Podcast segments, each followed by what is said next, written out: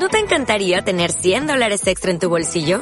Haz que un experto bilingüe de TurboTax declare tus impuestos para el 31 de marzo y obtén 100 dólares de vuelta al instante. Porque no importa cuáles hayan sido tus logros del año pasado, TurboTax hace que cuenten. Obtén 100 dólares de vuelta y tus impuestos con 100% de precisión. Solo con Intuit TurboTax.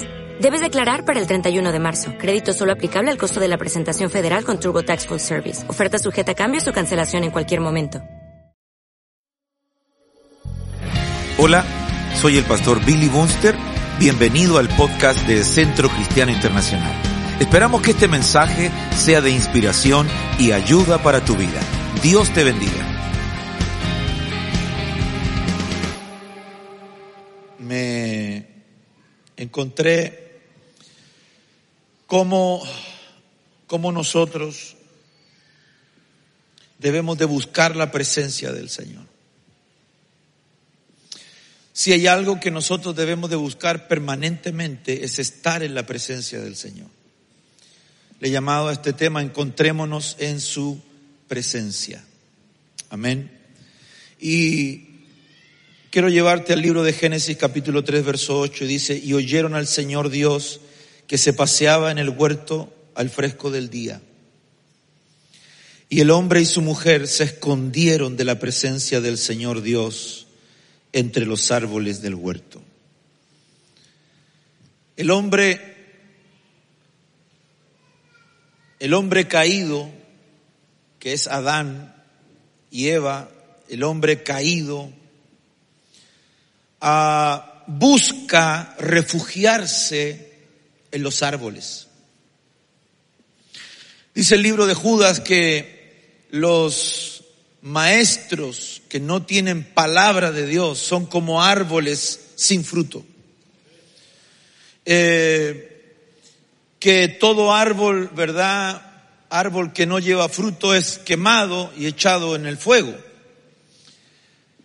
Pero ¿qué es lo que hacen? ¿Qué es lo que hacen? Adán, Eva se escondieron en los árboles. Esto representa el esconderse, hermano, el buscar un argumento para, para no estar delante de la presencia del Señor. Hay muchas personas que buscan argumentos para no presentarse delante del Señor. Argumentos como por ejemplo, es que es que la carne es débil, pastor. Es que usted no sabe dónde yo vivo, pastor. La droga está ahí a la orden del día. Pastor, es que usted no sabe con quién trabajo, pastor. Es terrible. Y si uno no se da a respetar, entonces uno lo pasan a llevar. Es que usted no sabe dónde estudio, pastor. Porque si yo no soy como ellos, me van a rechazar. Y una de las cosas que yo he encontrado en la palabra del Señor es que la Biblia dice que por su causa, por causa de Él, por causa de llevar su nombre, seríamos rechazados. Aló. Yo creo que no hay nadie aquí que diga, sabe, a mí me gusta que me rechacen. ¿Le gusta a usted que lo rechacen? No, ¿verdad? ¿Le gusta que lo traten mal? No. Sin embargo, la palabra del Señor dice que por su causa seríamos rechazados. Que por su causa, atento con esto, seríamos perseguidos. Que por su causa seríamos muertos. Anoche orábamos con mi familia y escuchaba la, oración de mi hijo David y él decía, Señor, acuérdate de los misioneros, los que están entregando su vida. Acuérdate, Señor, de los que están, Señor, en, en lugares, Señor, donde, donde son perseguidos, la iglesia perseguida. Y yo decía, qué, qué importante siempre es orar por aquellos que son más perseguidos que yo. Y ese debería ser una constante en nosotros, orar por aquellos que son más perseguidos que yo. Porque en la medida que yo oro por ellos, que yo oro para que la, la, presencia del Señor venga sobre sus vidas, esa presencia de Dios vendrá sobre mí.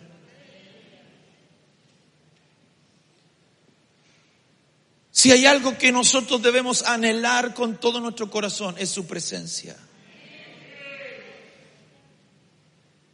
¿Sabe? Yo he estado, y usted sabe que así es, he estado pidiéndole al Señor, diciéndole, Señor, tú puedes hacerlo otra vez. Tú puedes hacerlo otra vez, tú puedes otra vez hacer. Y yo, yo pongo este ejemplo, eh, nosotros no somos un país de tornados, no, no, no, no, gracias a Dios, no, no, no tenemos, por ahí ha aparecido alguno, uno que otro, y cuando llega una tromba, Oiga, saca los techos, arranca todo, las trombas marinas, pero no, no, tenemos tornados. Pero los países donde hay tornado, el cielo empieza a llenarse de nubes y son como conos, como conos que empiezan a bajar y empiezan a bajar y, y de pronto uno de esos conos, uno de esos conos agarra fuerza ¡pa! y toca tierra. Y cuando toca tierra como que se afirma y empieza a moverse. Y por donde pasa hay destrucción. Mientras están arriba, acá abajo no pasa nada.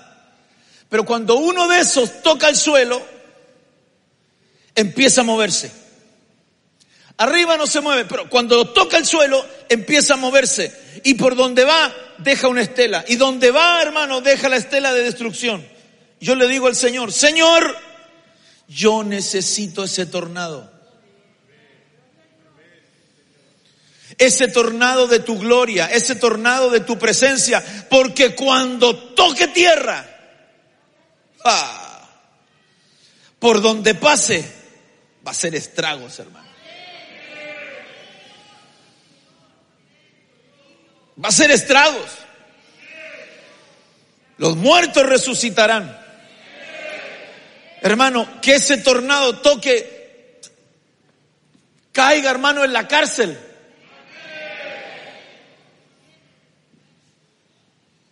Se van a convertir todos los presos. ¿Usted cree eso o no? Si no lo cree, le doy un ejemplo.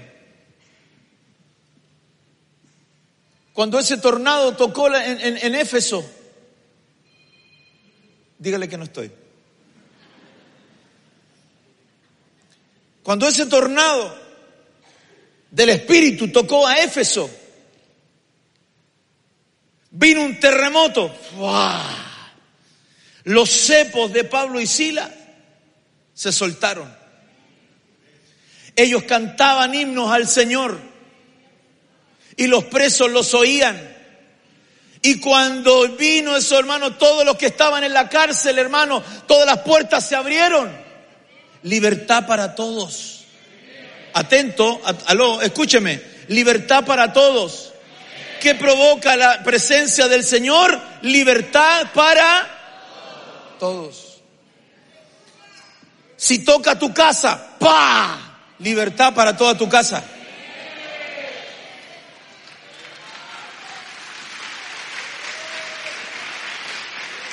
Si toca tu trabajo, ¡pa! Libertad para todo tu trabajo que cuando, cuando Cristian esté manejando y esté con toda la gente arriba y de pronto viene la gloria del Señor, el Cristian se pone a hablar en lengua en el bus y la gente dice, ¿qué le pasó? Se volvió loco y dice, no, algo está sucediendo porque yo siento lo mismo, tengo ganas de llorar, la gloria lo tocó, ¡pa! Todos fueron transformados.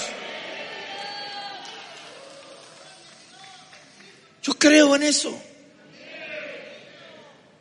Yo creo que usted va a, hay alguien que peluquería, manicure, pedicure, paticure, ojicure, peluquería, peluquería. ¿Cuánta gente va a la peluquería? Mucho. Y la mayoría va a desahogarse. Contar sus penas, dice la hermana. Y de pronto viene, hermano, la gloria de Dios y ahí está, hermano, arreglándole el pelo y le baja la gloria. ¡Aleluya! Y, la que estaba pelando dice, ¡ah, ya! Me, me arrepiento de mi pecado, me arrepiento.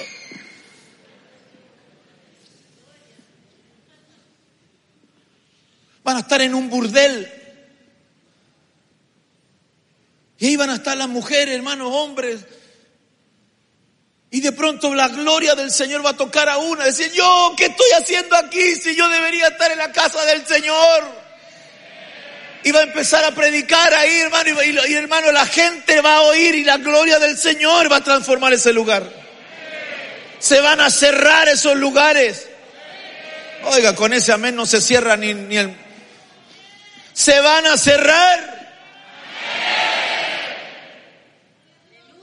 La cantina de la esquina donde iban todos los borrachos a, comprar la media caña, hermano.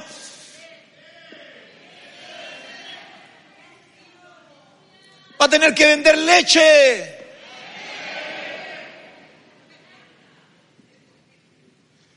El que vende la, la, en la esquina allá, ¿verdad? Que anda vendiendo la,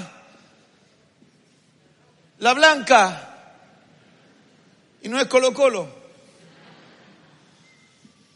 Y que está vendiendo ahí, hermano, y la delincuencia ahí en la esquina, y los tiroteos, y las balaceras por las riñas, y, que, y de pronto, hermano, se van a arrepentir, hermano, uno le va a agarrar, le va a caer una bala en la cabeza, hermano, y no lo va a matar, porque, hermano, se le va a ir, y va a decir, esto lo hizo Dios, hermano, y fue algo extraordinario, y Dios se va a mover en esos lugares, y la presencia de Dios va a instaurar en ese lugar. Estoy creyendo por cosas extraordinarias del Espíritu Santo.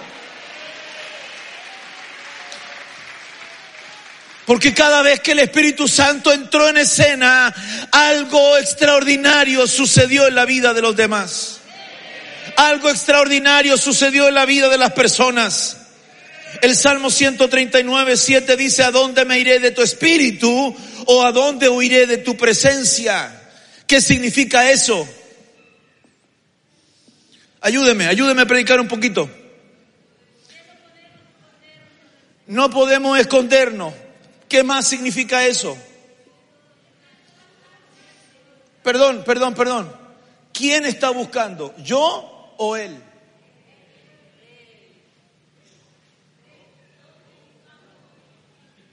Lea pues, lea. ¿A dónde me iré que tu espíritu no me encuentre? ¿A dónde huiré?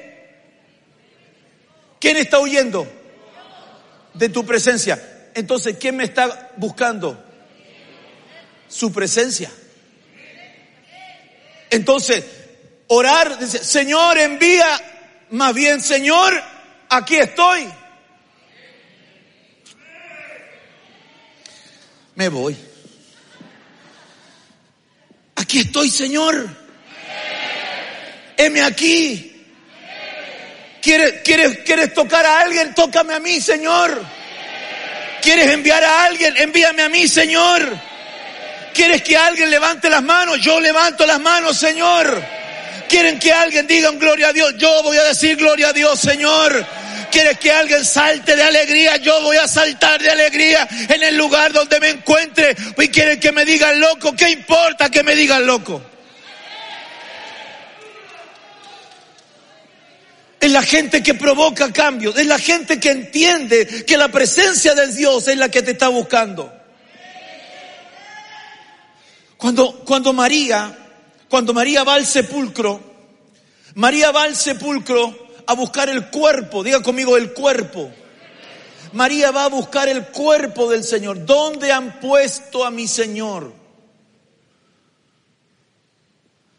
Y Jesús, que está ahí pero no lo reconoce, le dice María. Ella iba buscando un cuerpo muerto. Y la presencia de Dios se le manifiesta para impartirle vida.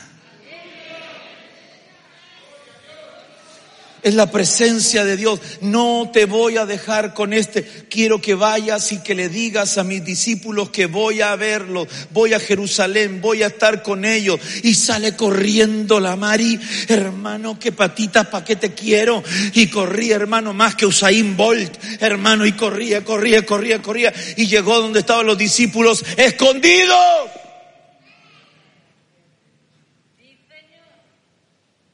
Apóstoles escondidos. ¿Cuántos apóstoles escondidos tenemos hoy?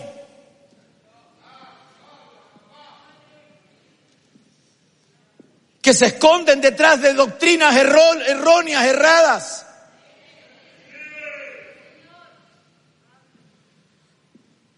Que creen que con tener el mejor reloj o el mejor auto es porque están ungidos, están equivocados.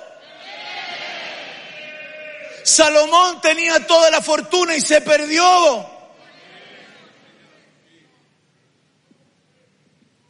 Y se enojan más encima cuando alguien los corrige. Además, soberbios. Ah, me voy a meter ahí porque si no. ¿A dónde me iré de tu espíritu? ¿A dónde huiré de tu presencia?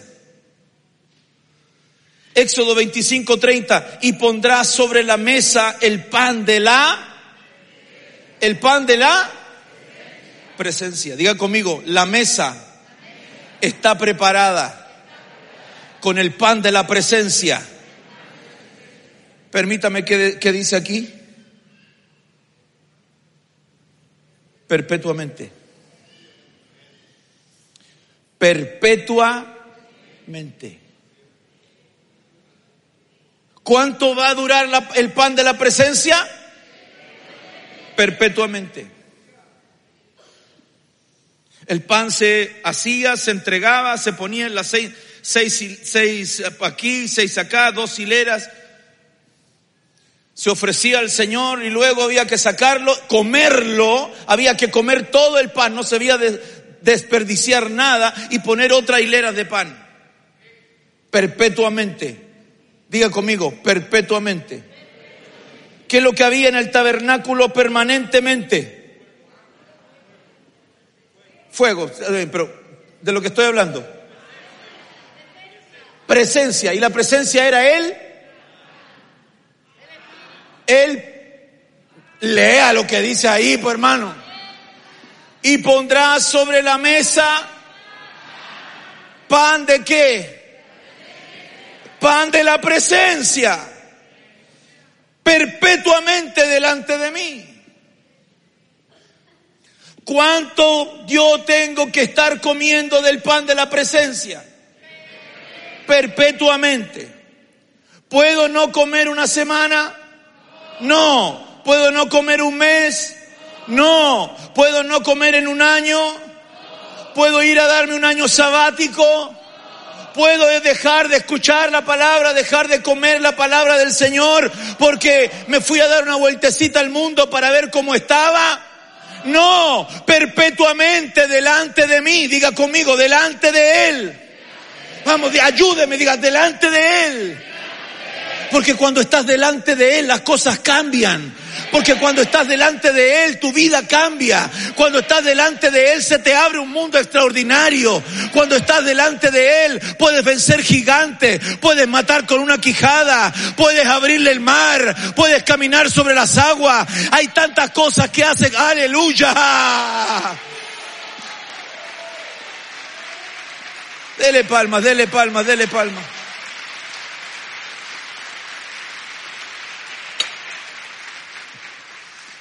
Cuando está la presencia del Señor, algo sucede.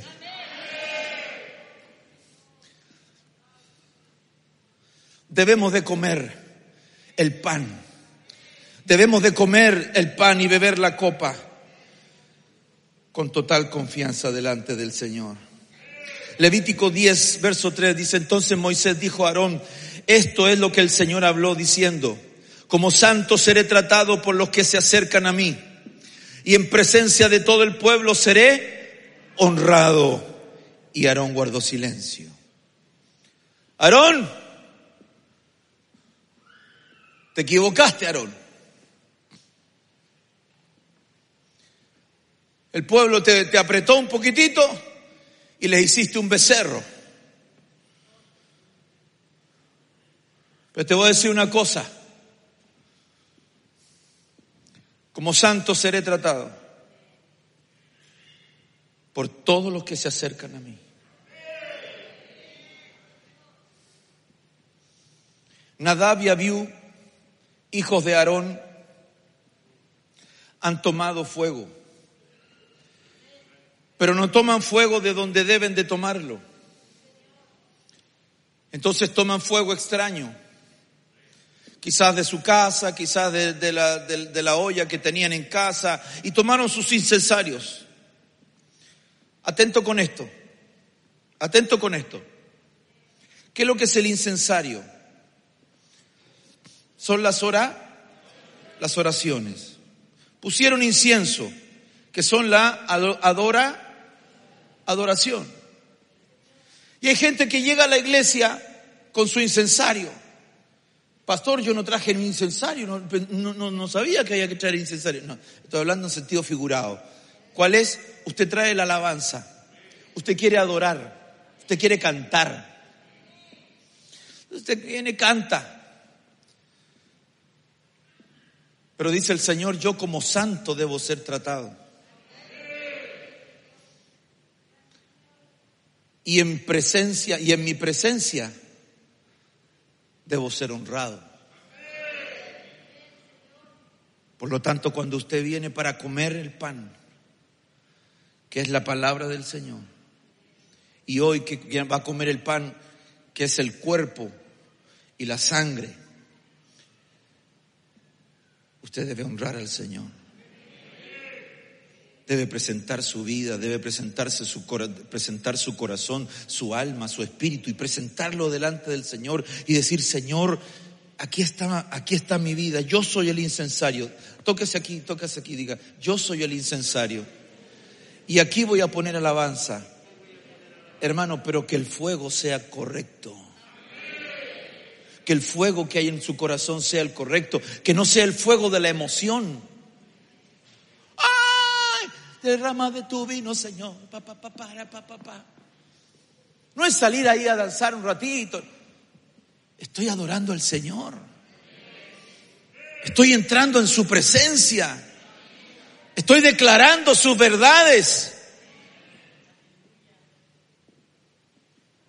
No hay llegar y empezar a labios gloria. ¿Ah? Todo mi ser, todo, todo mi ser te glorifica.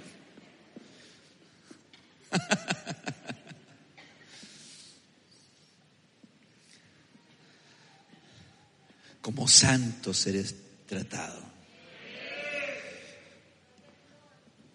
El que quiera acercarse a Dios, como santo será tratado.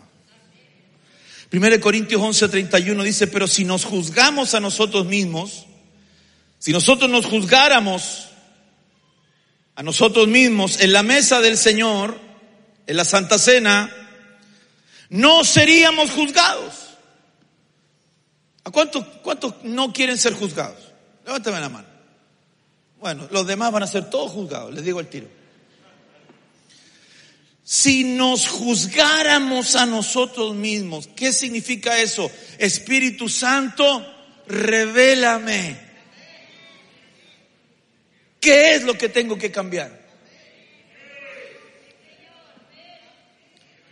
Exquisita presencia, presencia de Dios exquisita. Llena mi vida, llénala de tu amor. Exquisita presencia. Lléname. Presencia de Dios, lléname, lléname. Háblame, Señor, habla mi corazón, habla mi vida, habla mi oído, habla mi mente, habla mi corazón, a mis pensamientos.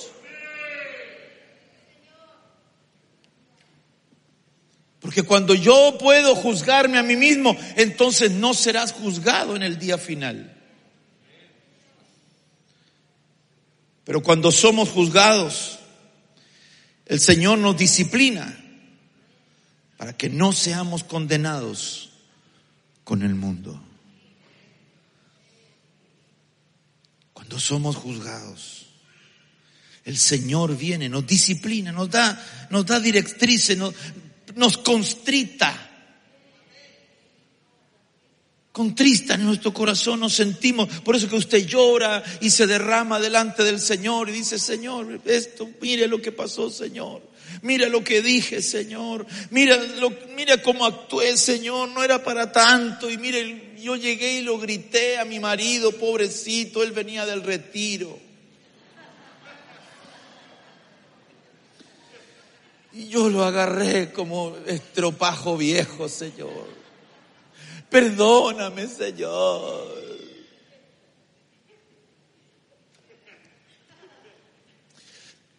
Cualquier semejanza es el Señor que te está hablando.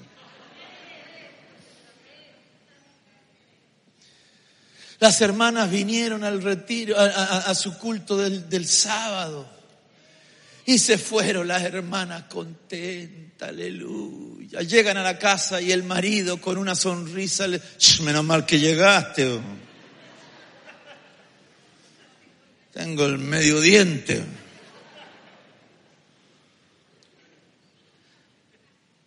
Totalmente intencional.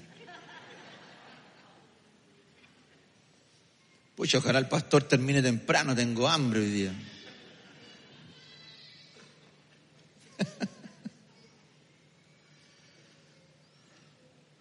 Oye, el pastor, el pastor termina de orar y nos vamos al tiro, ¿ah? No nos vamos a quedar a la ofrenda. Cuando esté orando, salí del tiro. tú salís primero y yo salgo detrás.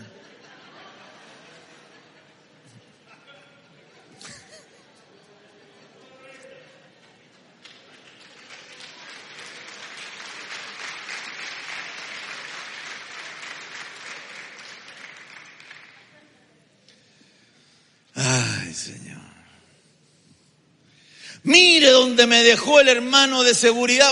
Si estoy todo atrapado aquí, ¿cómo no? No tengo cómo salir. Y sale de la casa del Señor llenito del Señor. Como santo seré tratado. Salmo 51, verso 11. Mire lo que dice David. David dice, no me eches. ¿De dónde? De tu presencia. ¿Dónde estaba David? ¿Dónde habitaba David? En su en su presencia. Hermano del fondo, ¿dónde habitaba David? En su presencia. ¿Cómo lo sé? Porque él está diciendo, no me eches, no me eches de tu presencia. ¿Quién es el más interesado en que usted esté en la presencia de Dios? El Espíritu Santo. No me eches de tu presencia y no quites de mí tu Santo Espíritu. La preocupación de David no era que lo castigaran. Escúcheme. Para David que Dios lo castigara era una señal de que todavía era hijo. Cuando él censa al pueblo, viene el profeta le dice tres cosas, te dice el Señor.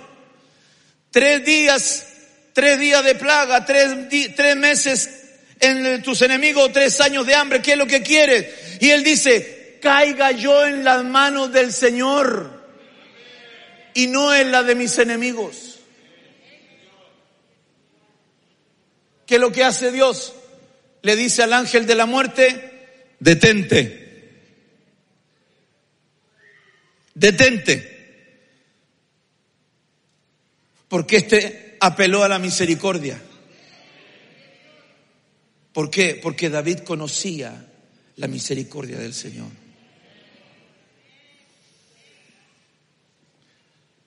Lo dije en el culto anterior, cuando David pelea con Goliat, anoche me puse a ver una película de Goliat, mala, pero, pero saqué algunas cositas, porque más malo era lo que estaban dando en la tele. Asqueroso, asqueroso. Canales nacionales, asqueroso. Y me puse a ver ahí Goliat. Mientras mi nieta andaba dando vueltas, saltando por arriba, me tiraba la oreja. Yo viendo Goliat, David y Goliat. Un Goliat más feo, con un sobrepeso importante, no tenía por dónde ganar. Y David dice, ¿y, por qué nadie va? No, y Goliat maldecía a Israel, maldecía a Saúl, maldecía a Jehová, maldecía en nombre de sus dioses y, y, maldecía y todo. Decía, no podemos perder porque tenemos a Goliat. Tenemos a Goliat, así que vamos a ganar. Y de pronto llega un muchachito trayendo panes, trayendo queso. ¿Y, si, y, por qué no van a pelear con él? No, porque mira, mira el porte que tiene, mira. Eh, no, no, no. ¿Por qué? Porque el ungido, diga conmigo, el ungido, Saúl, ¿qué había sucedido? La presencia de Dios lo había abandonado. Escúchame algo. Cuando la presencia de Dios abandona un lugar, las batallas se comienzan a perder.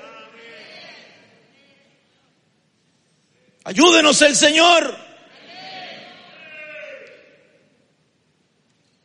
Escuche esto. Dios nunca llega antes, pero tampoco después. Dios llega a tiempo. Nosotros estamos ahí comiendo, ya no, nos faltan uñas, hermano. Le pedimos al vecino uñas para seguir comiendo. Pero Él sabe cuándo llegar. Y el Señor me dijo a mí, Billy, alivio vendrá de la mano del Señor. Y yo, hay gente que eh, muchos me decían, pastor, ¿no está preocupado? No. Pastor, pero yo tengo colaboradores que trabajan conmigo. Pero pastor, es que pasa esto y ¿Pudo dormir anoche? Sí. De hecho, ronqué. ¿Está la Rebeca por ahí? ¿No? ¿Se fue? Mi esposa le dice, ¿Cómo roncan?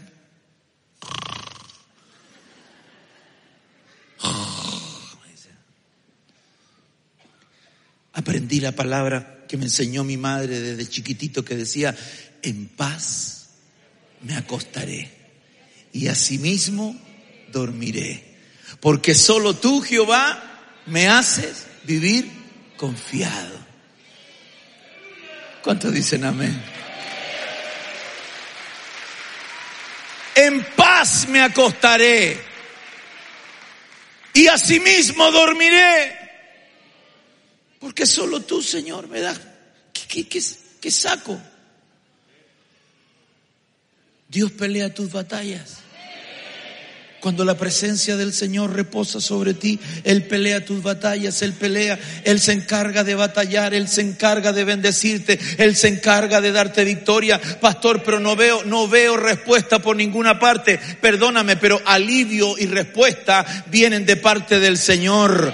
Alivio y respuesta vienen de parte del Señor. No vienen del amigo, no vienen del compadre, no vienen del jefe, no vienen, no, vienen de parte del Señor. El alivio viene de parte del Señor. Alguien dé palmas de alabanza al Señor.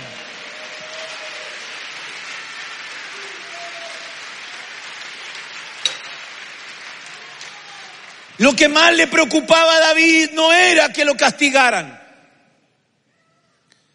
Lo que más le preocupaba a David era que su presencia no se apartara. Lo que nos debe importar a nosotros, hermanos, no es si crecemos o nos multiplicamos, eso, eso es secundario. Me preguntan, la, misma pregunta me la han hecho mil veces. ¿Cuántos son ustedes? Como que si, como que si el número fuera símbolo de, de santidad. Me preguntaron en Estados Unidos, en Estados Unidos fue David que me preguntaron. ¿Quién fue que me preguntó? ¿Quién? El hermano, que me transportaba, hermano Ever. Pastor, me dijo, yo veo los, veo cultos y todo. ¿Cuánta gente tienen? Y yo lo quedé mirando. Le dije, hermano Ever, más de uno me quedó mirando y me dijo, buena respuesta. ¿Cuántos son? Más de uno. Porque donde hay dos o tres congregados en su nombre, ahí está Él. ¿Y qué es lo que me importa a mí? Su presencia. Aleluya. Lo que me importa es su presencia. No es si somos mil o dos mil o tres mil o cinco mil o diez o que, con más de uno. Ya lo hacemos. Hoy tenemos jóvenes, jovencitas. Me hablaba un pastor y me decía, apóstol, me dijo, yo no sé si te pasó a ti, me dijo, pero la juventud no volvió a los cultos. Quiero que se pongan de pie todos los menores de 35 años. Escúchenme jóvenes. Ustedes son nuestra última línea de batalla. Y el enemigo querrá torcer tu mente el enemigo querrá torcer tus pensamientos. Querrá decirte que, que es bueno incursionar en las cosas nuevas que tiene el mundo. Que no es necesario que seas tan religioso para tus cosas.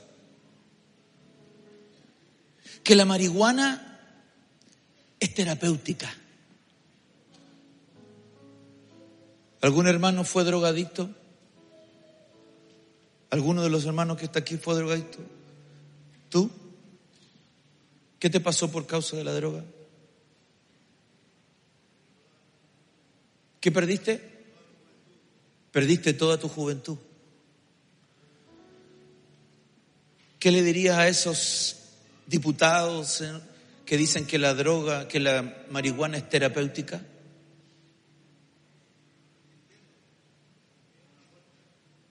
Que están mintiendo.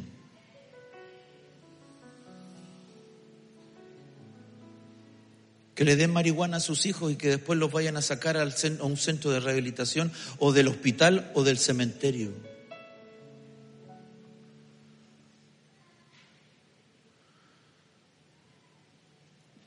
Que le digan que la pasta base es recreacional.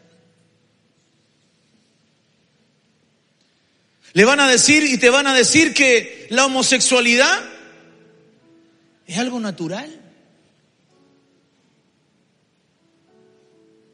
Ni siquiera en la naturaleza es natural.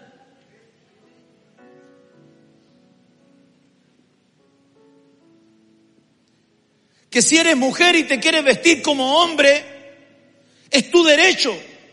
Y la verdad que sí tienes derecho a hacerlo pero te irás apartando de la presencia de Dios.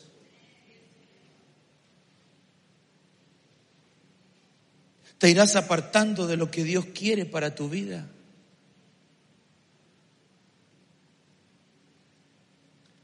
Ustedes son los que tienen la última batalla.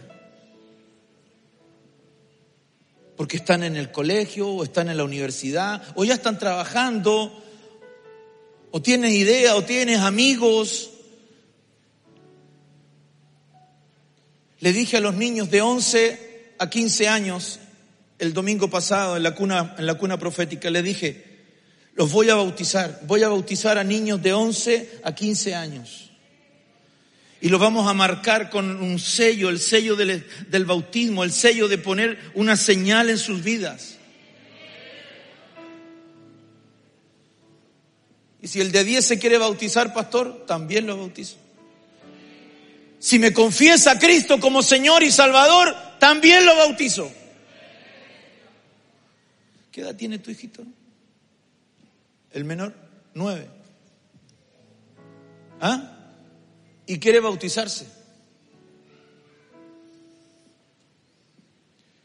Ustedes son los que tienen que cargar el arca Ustedes son los coatitas que tienen que cargar sobre sus hombros el arca del pacto, el arca de la presencia, la mesa de la presencia, el altar. No hay carretas para ustedes. No hay carretas para, para subirlas arriba, porque no es de esa forma como se debe llevar la presencia del Señor. Es sobre los hombros. Es por eso que deben de santificarse. Es por eso que deben de poner sus corazones delante del Señor y decir, Señor, yo no voy a huir de tu presencia. Líbrame, Señor. Si mis padres no quieren, yo quiero. Si mis amigos no quieren, yo quiero, Señor. Yo necesito de tu presencia.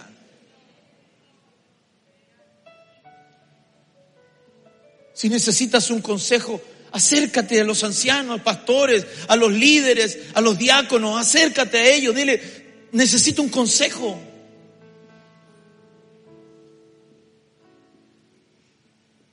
Pero que Dios, que Dios ponga en tu corazón un espíritu diferente, como el que tenía Daniel, como el que tenía Ananías, Misael y Azarías Ananías, Misael y Azarías, llamados por Babilonia como Sadrach, Mesac y Abednego. Los echan al, al horno de fuego siete veces calentado. Los arrojan al horno, los arrojan atados. Y cuando empiezan a mirar, ven que las ataduras se, se rompieron, pero que sus pelos, su ropa no arden, que ellos no se están quemando y ven a un cuarto ser que es semejante al Hijo de los dioses. Esa es una cristofanía. Es Cristo en ese lugar. Es Cristo en medio del horno de fuego ardiendo. Es la presencia de Dios en medio del horno de fuego ardiendo. Muchos de ustedes jóvenes son papás ya. Son mamás. y les toca vivir una etapa difícil.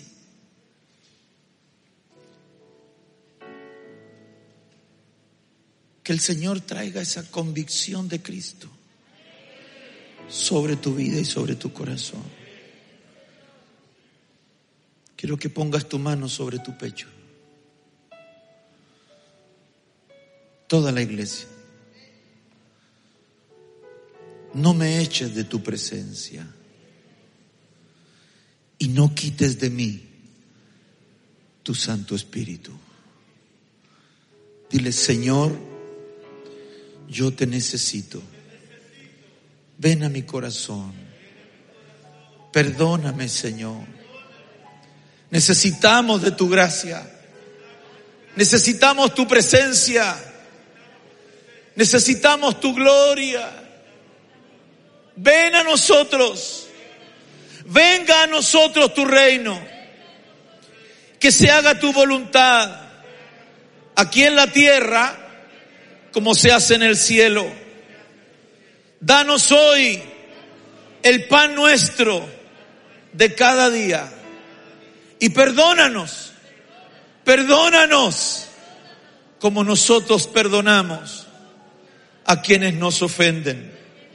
Líbrame de la tentación. No me dejes caer en ella. Líbrame del mal. Tu gracia sea sobre mí. No me dejes tomar malas decisiones. Permíteme caminar delante de ti. Preguntarte, ¿qué es lo que quieres para mí? Ayúdame, Señor. Tu presencia es lo que yo anhelo. Gracias, Señor. Amén. ¿Puede dar un aplauso al Señor?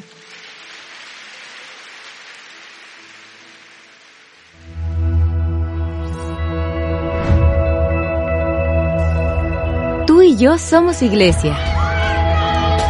Donde Cristo es nuestro centro, la Biblia es nuestra luz, la gente es nuestro enfoque y la adoración nuestra pasión. Encomendado a Dios y a la palabra de su Permita que Dios sea tu ayuda. Señor, santifica. La familia es nuestro diseño, la fe nuestra respuesta, la generosidad nuestra norma y servir es nuestro privilegio.